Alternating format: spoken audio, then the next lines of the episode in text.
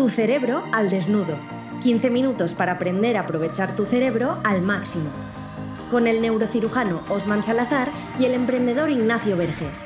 Puedes conocerles mejor en tucerebroaldesnudo.com.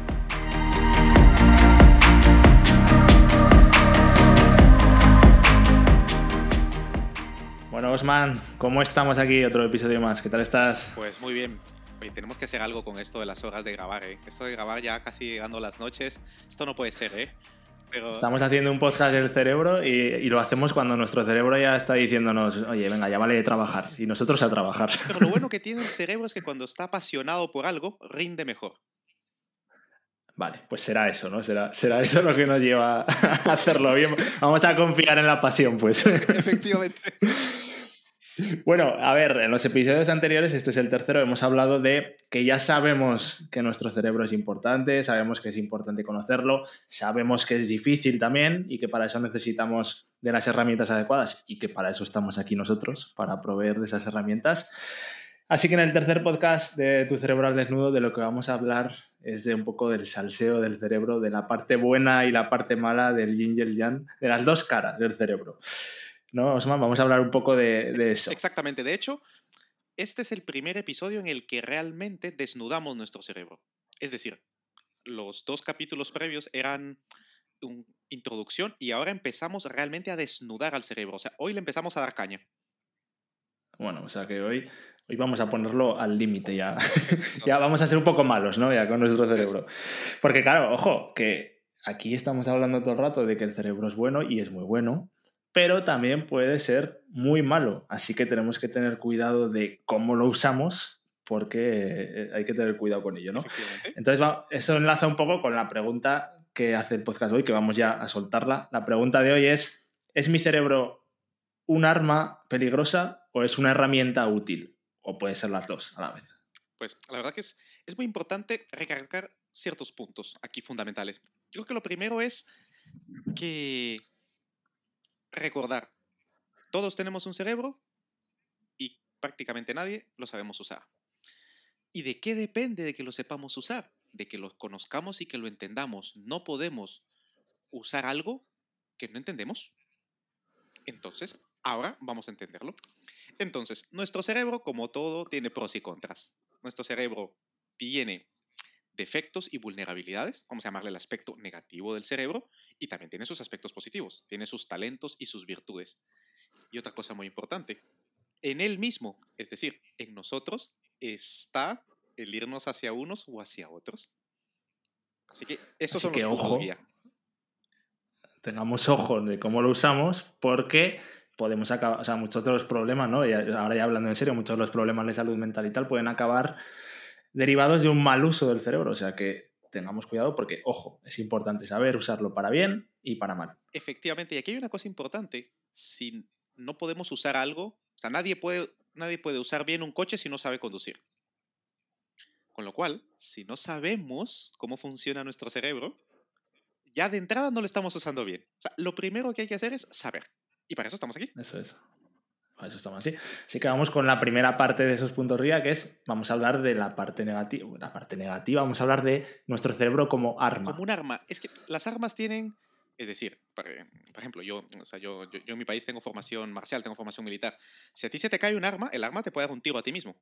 Es decir, o sea, un arma puede ser dañina para ti, para los demás. Y nuestro cerebro es lo mismo.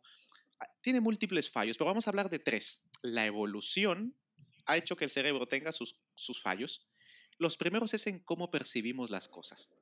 Creo que todos hemos visto algún vídeo de YouTube en que hay ilusiones ópticas, ilusiones auditivas, ilusiones de, los sentidos en general, ¿no? Cómo percibimos em, la realidad a través de nuestros cerebros. De por sí, nuestro cerebro no es el más, el más, ¿cómo decirlo? El más confiable a la hora de interpretar las cosas. Es decir, las percibe de una forma que no está de, ajustada realmente a una realidad objetiva. Eso es lo primero que hay que entender. Luego, nuestro sistema, nuestra forma de pensar. Un ejemplo, nuestro cerebro asume cosas. Nosotros asumimos cosas. Yo puedo asumir que ahora tú estás bien, que estás emocionado, a lo mejor estás cansado. Un ejemplo. yo puedo asumir de que a nuestros oyentes les está encantando este podcast y a lo mejor están diciendo, uff, uff, vaya lo que me están contando. Asumimos cosas, no las comprobamos, las asumimos. Y según las asunciones que hagamos, así nos comportamos. Nuestro cerebro hace cosas, nos hace hacer cosas, reacciones, las principales, sobre todo a nivel emocional, ¿no? Podemos tener reacciones que al final nos arrepintamos. Entonces, nuestro cerebro no percibe el mundo como es, lo percibe como somos. Nuestro proceso de pensamiento tiene fallos. El más común es asumir las cosas y eso nos lleva a, hacer cosas y tomar conductas que muchas veces no están en nuestro dominio, sino que son simplemente reacciones. Esos serían los tres fallos más importantes en los que nuestro cerebro sería un arma. Vale, o sea, que digamos que la gente que actúa como un arma el cerebro es porque también está viendo la realidad de una manera diferente y eso es lo que le lleva a justificar ciertas cosas, ¿no? Exacto, o sea, todos tenemos como unas gafetas con las que vemos el mundo. eso es. Y la parte buena, entonces, eh, como una herramienta, ¿qué son las cosas buenas que tiene nuestro querido cerebro? Pues la verdad que vienen también en la misma línea, porque si bien es cierto que nuestra percepción puede estar muy alterada en muchas cosas, también hay muchas cosas en las que está muy ajustada. Pongo un ejemplo sencillo. Vamos conduciendo, el ejemplo de conducir está muy bien, y sale un niño o aparece un coche. Nuestro cerebro no se pone a calcular los ángulos, las velocidades, eh, no, no, no se pone a hacer ecuaciones. Reacciona de forma instintiva, inmediata, ante una amenaza de una forma efectiva, frenando, dando un volantazo, lo que fuese, salvándonos la vida la gran mayoría de las veces. Y así con muchísimas cosas. Por ejemplo, la percepción del movimiento, cómo se mueven las cosas. Nuestro cerebro está perfectamente entrenado para eso. Aquí, por ejemplo, el lenguaje no verbal. Tú y yo nos estamos viendo y podemos inferir realmente cómo una persona se siente, cómo una persona piensa, cómo una persona con solo verle. Y no estamos haciendo ecuaciones allí. Nuestra percepción también tiene sus cosas positivas. Es decir, la observación, la capacidad de utilizar nuestros sentidos de forma consciente al máximo, esto es una herramienta. De la misma forma, nuestro pensamiento si el hacer y si el asumir cosas podríamos tomarlo como un error, también es verdad que podemos identificar patrones.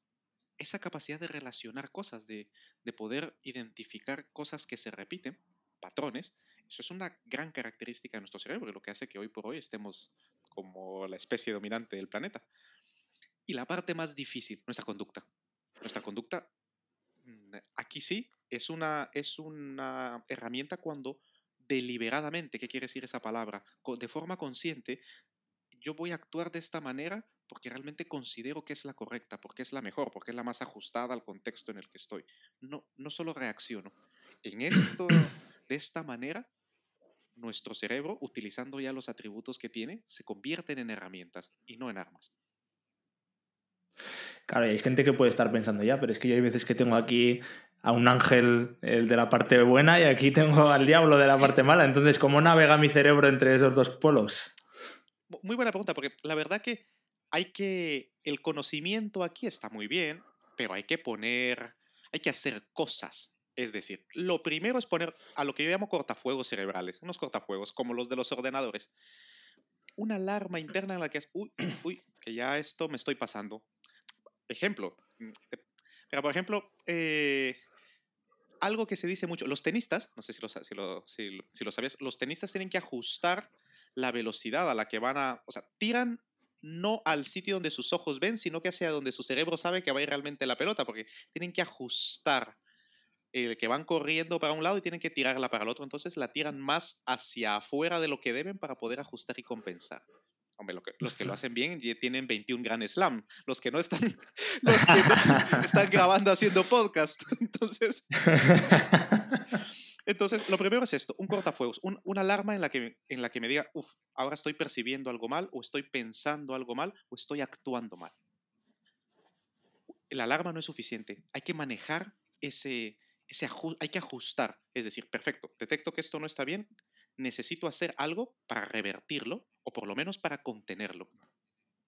Con los sentidos no hay mucho más que podamos hacer. Si vemos una ilusión óptica, simplemente saber de que lo que veo es una ilusión.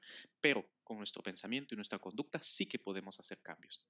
Y luego, navegar esa transición, decidir activamente ir en contra de estas reacciones negativas y fomentar las positivas, claro. O sea, que el papel que juego yo eh, con mi cerebro es como actuar de juez de silla, volviendo al tema del tenis, ¿no? Yo tengo que estar ahí para saber detectar cuando me viene algo malo, cuando me viene algo bueno y, cambiar esa conducta. Exacto. Es, por ejemplo, decisiones vamos a tomar, eso seguro. O sea, lo único seguro es que vamos a tomar decisiones. Eh, lo único seguro es que vamos a formar hábitos. Eso también es seguro. Ahora bien, ¿Vamos a dejar de que nuestras decisiones y nuestros hábitos sean automáticos? Nuestro cerebro va a hacer lo que siempre ha hecho, decidir y repetir esa decisión, a lo que llamamos hábito. Es decir, un hábito no es más que un comportamiento repetido y el comportamiento no es más que el producto de una decisión. Por lo tanto, eh, ¿cuál es mi papel? El cerebro tiene la capacidad de decirse a sí mismo, oye, vamos a tirar más por aquí y no por aquí. Y ahí es donde nosotros, nuestro papel como individuos conscientes, vamos a decirlo así, ahí entra la capacidad del cerebro de modificarse a sí mismo. Vale, y ahora Osman, mucha gente estará escuchando y dirá, vale, pero yo quiero que Osman se moje y me diga, me responda la pregunta claramente de, ¿mi cerebro es un arma o es una herramienta? Pues... Respóndemelo, ¿cuál sería la pregunta? Pues mira, esto es como, lo importante es el tamaño, saberlo usar. pues depende. Eh, la gente quiere que te mojes. No, no, claro, yo, yo, me voy a mojar. Em, tú decides cómo usarla. Tú decides si es un arma y tú decides si es una herramienta, pero lo decides tú, la responsabilidad es tuya. No, es, no vale la pena decir, es que mi cerebro me hizo hacer. No. Si se comporta como un arma, eres tú el que lo ha hecho así, y si se comporta como una herramienta, eres tú quien lo ha hecho así. Entonces, eso es. El mojarme es transferirle la responsabilidad no a mi cerebro, sino que a la persona. Ahí es donde Ahí, vale, vale. Bueno, has, salido bien, has salido bien, te lo pasamos. Bueno, ya recapitulando todo el capítulo, eh, ¿qué conclusiones y sobre todo lo que más nos gusta en este podcast es cómo hago yo para con este aprendizaje ponerlo en práctica? Por supuesto. Lo primero es siempre es la toma de conciencia. No podemos usar algo si no lo entendemos, si no lo conocemos. Conozcamos nuestro cerebro. Vale, vale, sí, sí, ya has dicho en los otros podcasts que sé que hay que conocerse todo. Y ahora, ¿a mí de qué me va a servir? Muy bien, primera práctica real. Desnuda tu cerebro. Práctica real, documenta. registra físicamente en un ordenador, en un papel, lo que quieras. Documenta tus reacciones documenta. escríbelo, ¿no? Siéntate. Siéntate, analízalo y, documenta. Es, Uf, esto no está. Aquí he percibido algo que no estaba bien. Me he equivocado. Aquí he pensado algo, he tomado, he hecho una asunción que no era correcta y me he equivocado. He tomado esta decisión y he hecho este comportamiento y me he equivocado. Tengo este hábito que me hace continuamente repetir este patrón y me estoy equivocando. Pero documentalo, regístralo. De, esa, de la misma manera, también lo que haces bien aquello que se te da bien, aquello que tu cerebro naturalmente hace bien. Uf, qué, qué bien, qué, qué, capacidad tengo para percibir estas cosas. Las cosas específicas para ti, no las que hace bien Osman o las que hace bien Ignacio, las que no hace bien Osman o las que no hace bien Ignacio, las mías. Documentar lo que se me da bien. Lo mismo, ir tomando un registro de aquellas decisiones, de aquellos pensamientos que hemos hecho bien y de los comportamientos que se nos va bien. Esto es fundamental. Y luego, aquí es disminuir los negativos a costa de impulsar los positivos, siempre habrá cosas que debamos y podamos mejorar. Pero el objetivo es, la práctica es elige, es decir, en cada momento elige convertir una situación negativa utilizando un atributo positivo de tu cerebro. Y forma deliberadamente, es decir, de forma consciente tus decisiones y tus hábitos, porque tus decisiones y tus hábitos te forman a ti. Así que si tú no los formas a ellos, estarás a merced de tu cerebro y tú eres el responsable. O sea, que si queremos tomar decisiones y, tener unos hábitos adecuados, obviamente está claro que necesitamos herramientas adecuadas. Así que bueno, es lo que te queremos dar aquí. Estamos en el cuarto capítulo, todavía queda mucho, vamos a ir descubriendo poco a poco, pero te recomendamos que entres a tucerebraldesnudo.com porque esto es mucho más que un podcast. Si te suscribes ahí, si quieres, tendrás la posibilidad de recibir mucha información que, de la bibliografía, de cómo recopilamos para estos episodios y además podrás participar con tus sugerencias para que las tratemos en este podcast y muchas más cosas que van a ir viniendo en el futuro. Yo de todo lo que has dicho, Osman, me quedo con lo de que eh, yo decido si mi cerebro es un arma o una herramienta, me parece importante, nuestra responsabilidad es... Así que claro, ahora me queda la duda de saber, claro, pero si yo, que puede haber gente que se pregunte, pero si yo toda la vida he actuado de una manera porque mis circunstancias han sido así, eh, ¿cómo hago yo para cambiarlo? Entonces vamos a tratar en el siguiente episodio, el tema es, ¿puedo yo cambiar mi cerebro? Así que eso es de lo que hablaremos en el siguiente Muy episodio. interesante y lo abordaremos con, la, con las mismas ganas, con la misma pasión y sobre todo con el mismo rigor. Eso es. A por ello, un saludo Osman y nos vemos muy pronto a Un todos. saludo Ignacio, nos vemos pronto. Si te ha gustado este podcast, compártelo. Compartir es vivir e igual puedes ayudar a alguien. Y si quieres estar al tanto de todas las novedades que vienen, suscríbete a nuestra lista de correo en tucerebroaldesnudo.com.